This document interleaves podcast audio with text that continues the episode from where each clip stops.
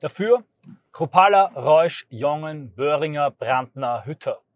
Dagegen Clemens, Holoch, Krah, Reichert. Enthaltung Harder Kühnel, nicht anwesend Weidel, Weil und Baum. Das, meine Freunde, ist das Ergebnis des Unvereinbarkeitsbeschlusses, der von der AfD gegen die idealistische patriotische Aktionsgruppe Revolte Rheinland getroffen wurde.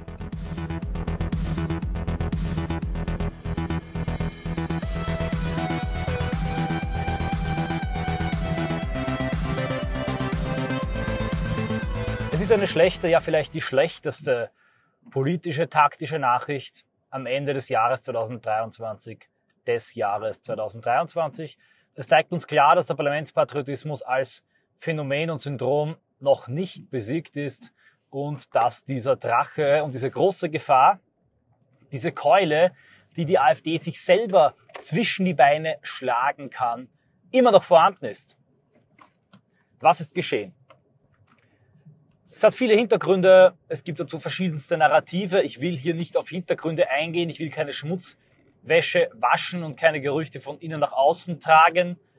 Anders als den liberal-konservativen, anti-identitären Klüngeln in der AfD ist es von unserer Seite nicht gewünscht, dass öffentlich Schmutzwäsche gewaschen wird.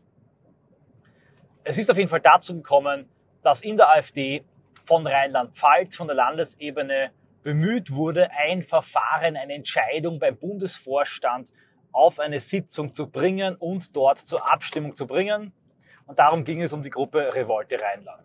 Wer ist Revolte Rheinland? Revolte Rheinland ist eine von zahlreichen identitären, patriotischen Aktionsgruppen in Deutschland.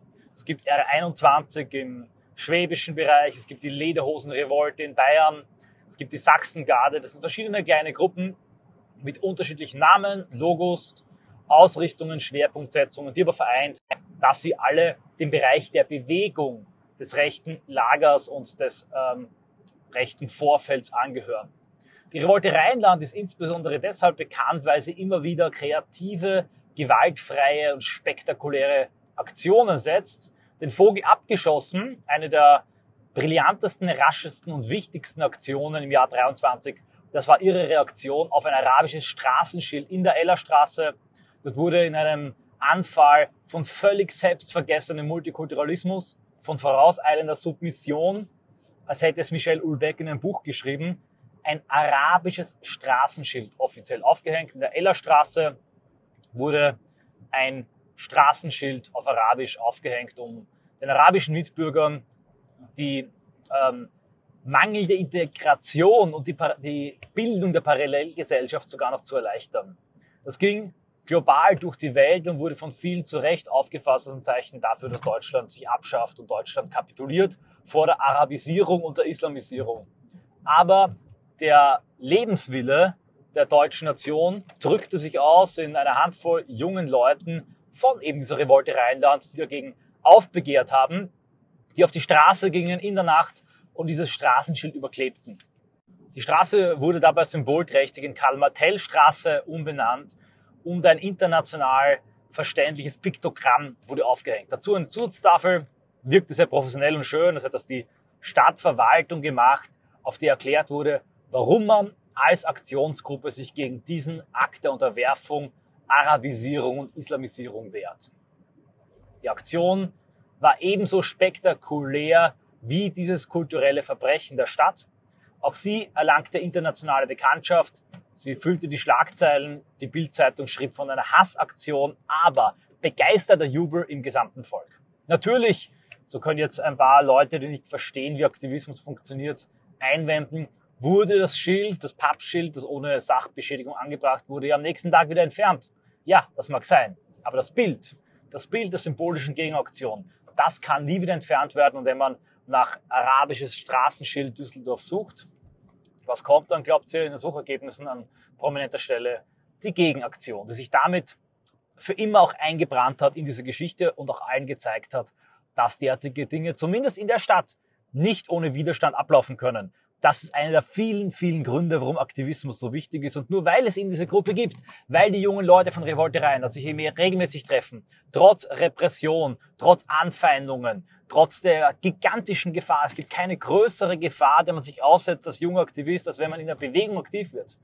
In der Gegenöffentlichkeit aktiv zu werden. Als Journalist oder vielleicht überhaupt nur im Hintergrund als Schreibtischstäter und Autor in der Partei aktiv zu werden. All das birgt auch Risiken mit sich, auch das ist verdienstvoll. Aber all das ist in keinster Weise zu vergleichen mit den Härten, denen man sich aussetzt, wenn man dem Ruf der Straße folgt, dem Ruf der Tat folgt und die erste Reihe und Linie bildet.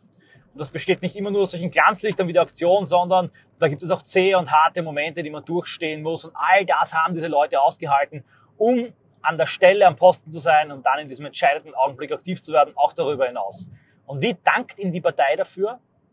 Die Partei, obwohl äh, hier überhaupt keine Probleme bestehen, keine persönlichen Probleme, keine Vorfälle geschehen sind, nichts, keine Sabotageakte, im Gegenteil, die Partei setzt die Revolte Rheinland auf die Unvereinbarkeitsliste. Ich könnte über viele Dinge sprechen im Hintergrund, das will ich aber nicht machen. Das sollen die Betroffenen machen. Mir geht es um die, die öffentlich bekannten Tatsachen. Ich kann nur so viel sagen, es gab keinen einzigen aggressiven oder sonstigen Akt, nichts, keine Form von Extremismus oder Gewalt, die irgendwie begründet hätte, warum die Revolte Rheinland auf eine Unvereinbarkeitsliste gesetzt werden soll. Nun besteht ja auch ein Unvereinbarkeitsbeschluss gegen der, gegenüber der IBD, also der Identitären Bewegung Deutschland. Der ist aber längst überfällig, der gehört aufs Altmetall. Man gibt damit dem politischen Gegner die scharf geladene Waffe in die Hand, indem man eine Regel aufstellt, dass man als einzige Partei nicht mit dem eigenen politischen, metapolitischen Vorfeld arbeiten darf. Alle anderen Parteien machen das. Es bringt ihnen was, sie können es gar nicht verhindern. Das Vorfeld, insbesondere die Avantgarde-Bewegung, ist Schrittmacher und Impulsgeber, äh, die, das kreative, die kreative Seele auch der Partei auf eine gewisse Art und Weise. Das habe ich alles beschrieben, Regime Change von rechts in meinem Buch, die Beziehung zwischen Partei und äh, Bewegung. Und nur die AfD und die FPÖ ist so blöd, dass sie selber eine Regel aufstellt, die man dann gegen sie verwenden kann und mit der man ständig spaltend den Frieden im Lager und die Zusammenarbeit im Lager zerstören, zerstören kann. Nun gab es in der Partei Gott sei Dank einen Wechsel weg vom Parlamentspatriotismus, von der Distanzaritis, von der Bekämpfung des eigenen Vorfälles hin zur Reconquista. Viele Politiker haben das Ganze erkannt und verstanden, öffnen sich allen voran Leute wie Helferich, intensiv dem Vorfeld, selbstverständlich auch Björn Höcke, arbeiten zusammen, laden die Leute ein, unterstützen Solifonds, empfehlen Bücher, lesen Bücher wie Regime Change von rechts All das war eine gute Entwicklung. Eigentlich dachte man und hoffte man, dass auch Kropalla, jemand, der ja auch dem äh, guten Flügel entstammt, das versteht und langfristig diesen Unvereinbarkeitsbeschluss, diesen unseligen auch aufheben würde, damit das Ganze dann auch in Stein gemeißelt ist. Und was passiert? Das Gegenteil. Ein neuer Unvereinbarkeitsbeschluss wird erlassen gegen die Revolte Rheinland. Was kommt als nächstes? Unvereinbarkeitsbeschluss gegen Jung Europa, Unvereinbarkeitsbeschluss gegen die Kehre, gegen das Freilichtmagazin, ein Unvereinbarkeitsbeschluss gegen R21, gegen jede einzelne patriotische rechte Gruppe, die es gibt. Ein Unvereinbarkeitsbeschluss gegenüber Kompakt. Kompakt darf nicht mehr auf Wahlkampfveranstaltungen filmen. Es ist völlig absurd. Die Begründungen, auf die werde ich noch im Einzelnen eingehen, vor allem, wenn ich mal gerade nicht im Auto sitze, das werde ich in einem Video machen die Woche. Aber im Wesentlichen geht das Ganze aus, laut Heimatkurier und das ist mittlerweile auch in der Öffentlichkeit, also reagiere ich öffentlich darauf, von Roman Reusch, jemand, der glaubt, ernsthaft glaubt, man könnte da VS-Beobachtungen gehen, indem man ständig eigene Leute rausschmeißt. Das hat er versucht bei Anna Leisten, der jungen Aktivistin von der jungen Alternative, die bei einer Grundgebung in Wien war. Und jetzt hat er es geschafft, einen großen Sieger, kann sich eine äh, Flasche Sekt aufmachen heute Abend. Äh, er hat es geschafft, die äh, Revolte Rheinland, diese Gruppe, auf die Unvereinbarkeitsliste zu setzen. Ich danke an der Stelle aufrichtig den Politikern der AfD, die erkannt haben, was für ein Schwachsinn das ist und die sich dem widersetzt haben, die dagegen gestimmt haben. Ich kritisiere scharf jeden einzelnen derjenigen, die dafür gestimmt haben, aus welchem Grund auch immer. Und diese scharfe Kritik richtet sich auch gegen Kropala, auch wenn ich ihn insgesamt als einen sehr guten Politiker betrachte. Aber Kropala, Reusch, Jongen, Böhringer, Brandmann und Hütte müssen sich gefallen lassen, dass sie einen großen und sinnlosen Fehler begangen haben. Niemand hat sich interessiert dafür, dass es eine Revolte Rheinland gibt und dass die nicht auf der Unvereinbarkeitsliste steht. Niemand hat irgendwo versucht, Parallelen zu ziehen zwischen Revolte Rheinland und der AfD. Die Revolte Rheinland ist in keinster Weise irgendeine dämonisierte, gefährliche Gruppe, von der man in, sich abgrenzen müsste. Nein, durch diesen Unvereinbarkeitsbeschluss, der jetzt öffentlich wird, wird die Presse erst beginnen zu recherchieren, wird man erst versuchen, hier Verbindungen zu finden, ja, wird das Ganze erst zum Problem werden. Die AfD schießt sich hier multiple auf verschiedensten Ebenen in jedes einzelne Knie, vertreten durch Kropala, Reusch, Jongen, Böhringer, Brandner und Hütter. Auch Jan Bollinger, der Landesvorsitzende in Rheinland-Pfalz, soll laut dem Heimatkurier hier ein maßgeblicher Betreiber von diesem Beschluss gewesen sein und den Bundesvorstand eben genervt haben damit, dass man hier sinnlos aus heiterem Himmel ohne irgendeinen erkennbaren Grund eine Gruppe junger Patrioten auf eine Unvereinbarkeitsliste setzen soll. Besonders bitter ist in meinen Augen, dass diese Abstimmung, der Beschluss auch sehr knapp ausgefallen ist. Ohne die Enthaltung von Hader Kühnel und wenn Weidel, Weil und Baum anwesend gewesen wären und dagegen gestimmt hätten, ich weiß nicht, wie sie gestimmt hätten, dann hätte man diese Leute überstimmen können und dann wäre dieser Beschluss nicht durchgegangen und es wäre ein Sieg gewesen für das Vorfeld. Jetzt ist es eine Niederlage für die gesamte Partei und für das gesamte rechte Lager, die zu Recht für Unmut sorgen wird. Zitiere kurz Thorsten Görke, auch aus dem Bericht des Heimatkuriers. Danke an den Heimatkurier für die großartige und wichtige Berichterstattung. Er schrieb, sagte im Heimatkurier, der Beschluss des AfD-Bundesvorstands ist Ausdruck einer mangelnden Souveränität mit dem politischen Vorfeld.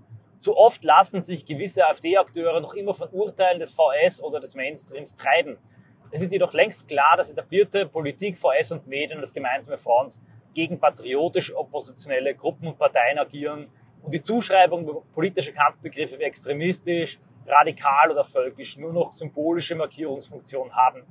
Du hast doch völlig recht, das ist überhaupt nicht souverän und man gibt hier dem politischen Gegner der linken Presse die geladene Waffe in die Hand. Man schafft intern Uneinigkeit, man wirkt unsouverän, man bringt die besten Teile der Partei, die idealistischsten Teile der eigenen Jugend gegen sich auf und man erzeugt ein künstliches Problem, in dem eben gerade jetzt die Presse ganz genau hinschauen wird und die Verbindungen zwischen Revolte Rheinland und AfD untersuchen.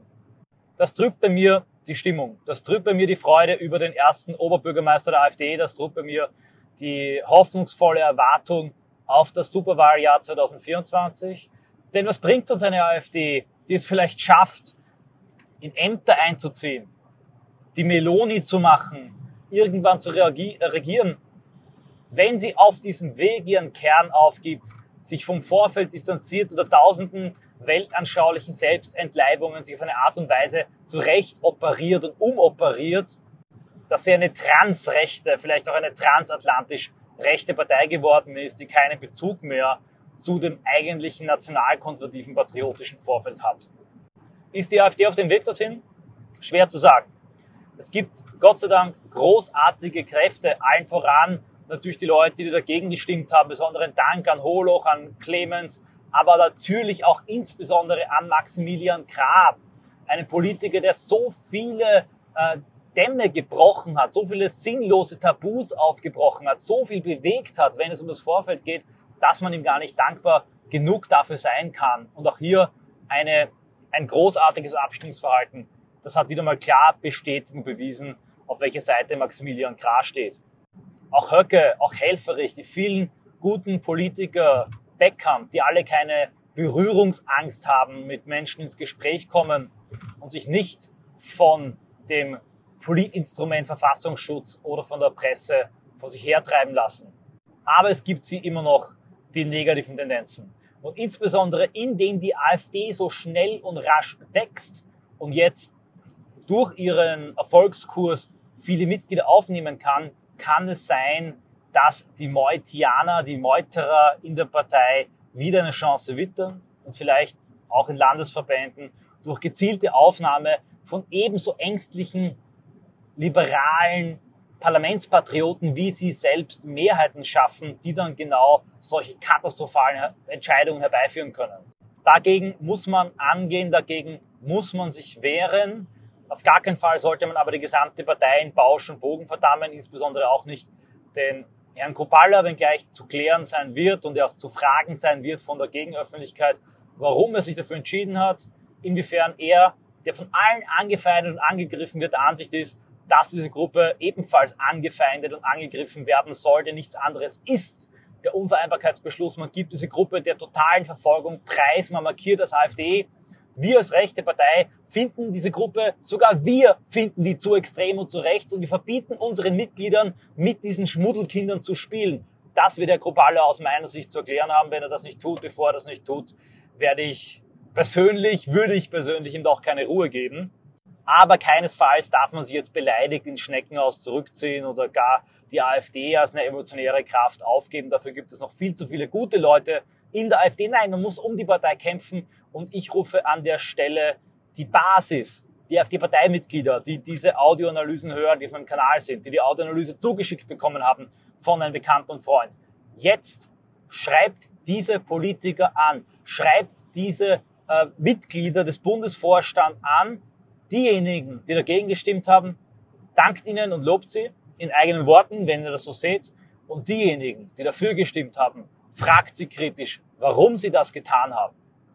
Die Zeiten, in denen Parlamentspatrioten herumfuhrwerken, das rechte Lager spalten, der Distanzaritis frönen konnten, ohne sich dafür rechtfertigen zu müssen, ohne dafür Kritik auch aus dem rechten Lager zu bekommen, diese Zeiten sind endgültig vorbei. Wir müssen den Anfängen wehren und diesen Anzeichen der unseligen, uns selbst zerstörerischen Distanzaritis wehren, bevor sie noch in der gesamten AfD zu einer Epidemie wird und den Erfolgskurs, der nach Meuthen eingeschlagen wurde, im Superwahljahr zerstören könnte. Also bitte nehmt euch die Zeit und schreibt diese Leute, die diesen Beschluss zu verantworten haben und mit der Revolte Rheinland dem gesamten aktivistischen, patriotischen Vorfeld eigentlich ins Gesicht gespuckt haben, schreibt sie an und schreibt ihnen sachlich eure Kritik.